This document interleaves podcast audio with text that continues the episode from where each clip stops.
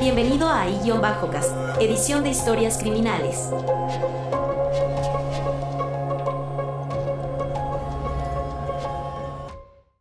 El último vals de la condesa Estelle. El año era 1947. En los vestíbulos oscuros y opulentos de un palacio de París reinaba el misterio. El Palacio Montmartre, propiedad de la condesa Estelle Dubois, había sido por generaciones el epicentro del arte, la música y la alta sociedad parisina.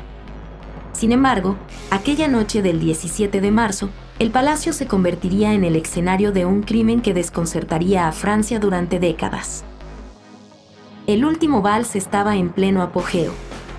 Las parejas bailaban, las luces destellaban y la orquesta tocaba con vigor. La condesa Estelle, una mujer de mediana edad pero de belleza temporal, llevaba un vestido rojo carmesí que resplandecía bajo las luces del gran candelabro. Al final de la danza, ella se retiró discretamente, prometiendo regresar. No Lois Palacio interrumpió la celebración. Los invitados se precipitaron hacia el origen del sonido, encontrando la puerta del estudio de la condesa cerrada con llave desde adentro.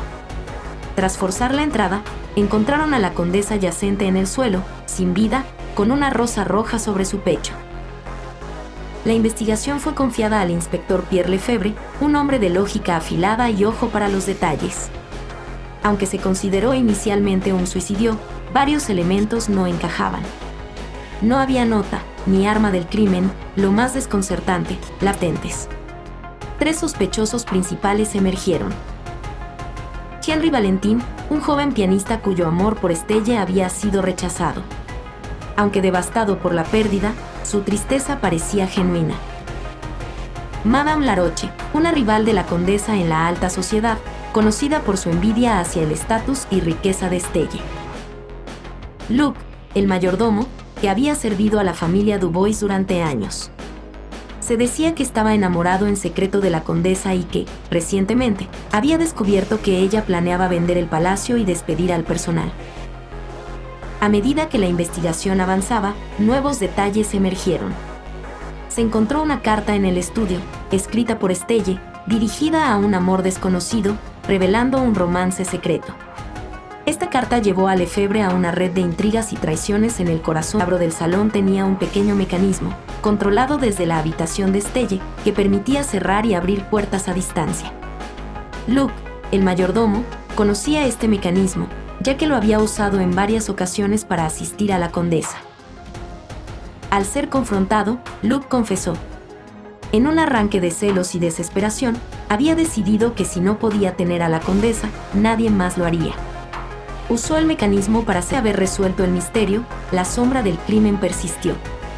El Palacio Montmartre, una vez símbolo de esplendor, se convirtió en un recordatorio constante de la fragilidad de la vida y la profunda oscuridad que a veces alberga el corazón humano.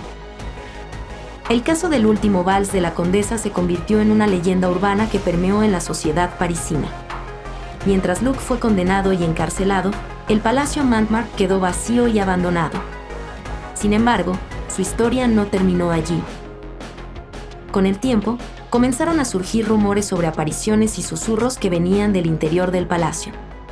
Algunos decían haber visto a la condesa bailando en el salón principal, con su vestido carmesí, mientras que otros afirmaban escuchar notas de un piano en las profundidades de la noche. Atraídos por estas historias, muchos aventureros, periodistas y cazadores de fantasmas intentaron pasar la noche en el palacio, pero pocos lograron quedarse hasta el amanecer. Las historias que contaban eran siempre similares, visiones de la condesa llorando, música melancólica que resonaba en los pasillos y una sensación constante de ser observado. En 1965, una joven periodista llamada Clara Moreau, fascinada por el misterio del Palacio Montmartre, decidió adentrarse en sus secretos. Armada con una grabadora, una cámara y su curiosidad, Clara pasó una semana en el palacio, documentando sus experiencias. A lo largo de los días, Clara registró varios eventos extraños, puertas que se cerraban solas, sombras que se movían por los pasillos y, en una ocasión, capturó una imagen borrosa de lo que parecía ser la condesa en su vestido rojo. Fue despertada por el sonido de una llave girando en una cerradura. Al encender su linterna, encontró una puerta oculta detrás de una estantería que daba a un pasadizo secreto. Siguiendo el túnel, Clara y escribía su amor secreto con un músico anónimo y su deseo de escapar juntos. Las fechas de las cartas coincidían con la noche de su muerte.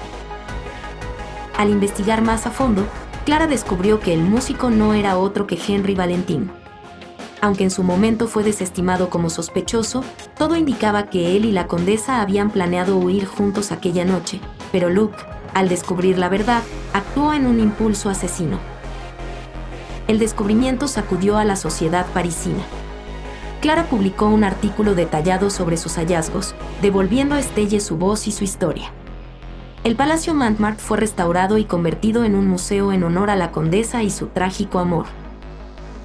La leyenda del último vals sigue viva hoy en día, recordándonos que detrás de cada historia de amor hay secretos, pasiones y tragedias que esperan ser descubiertos.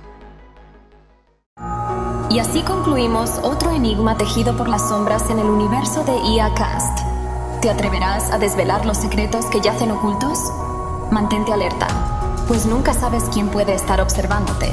¿No querrás formar parte de uno de nuestros episodios? ¿O sí?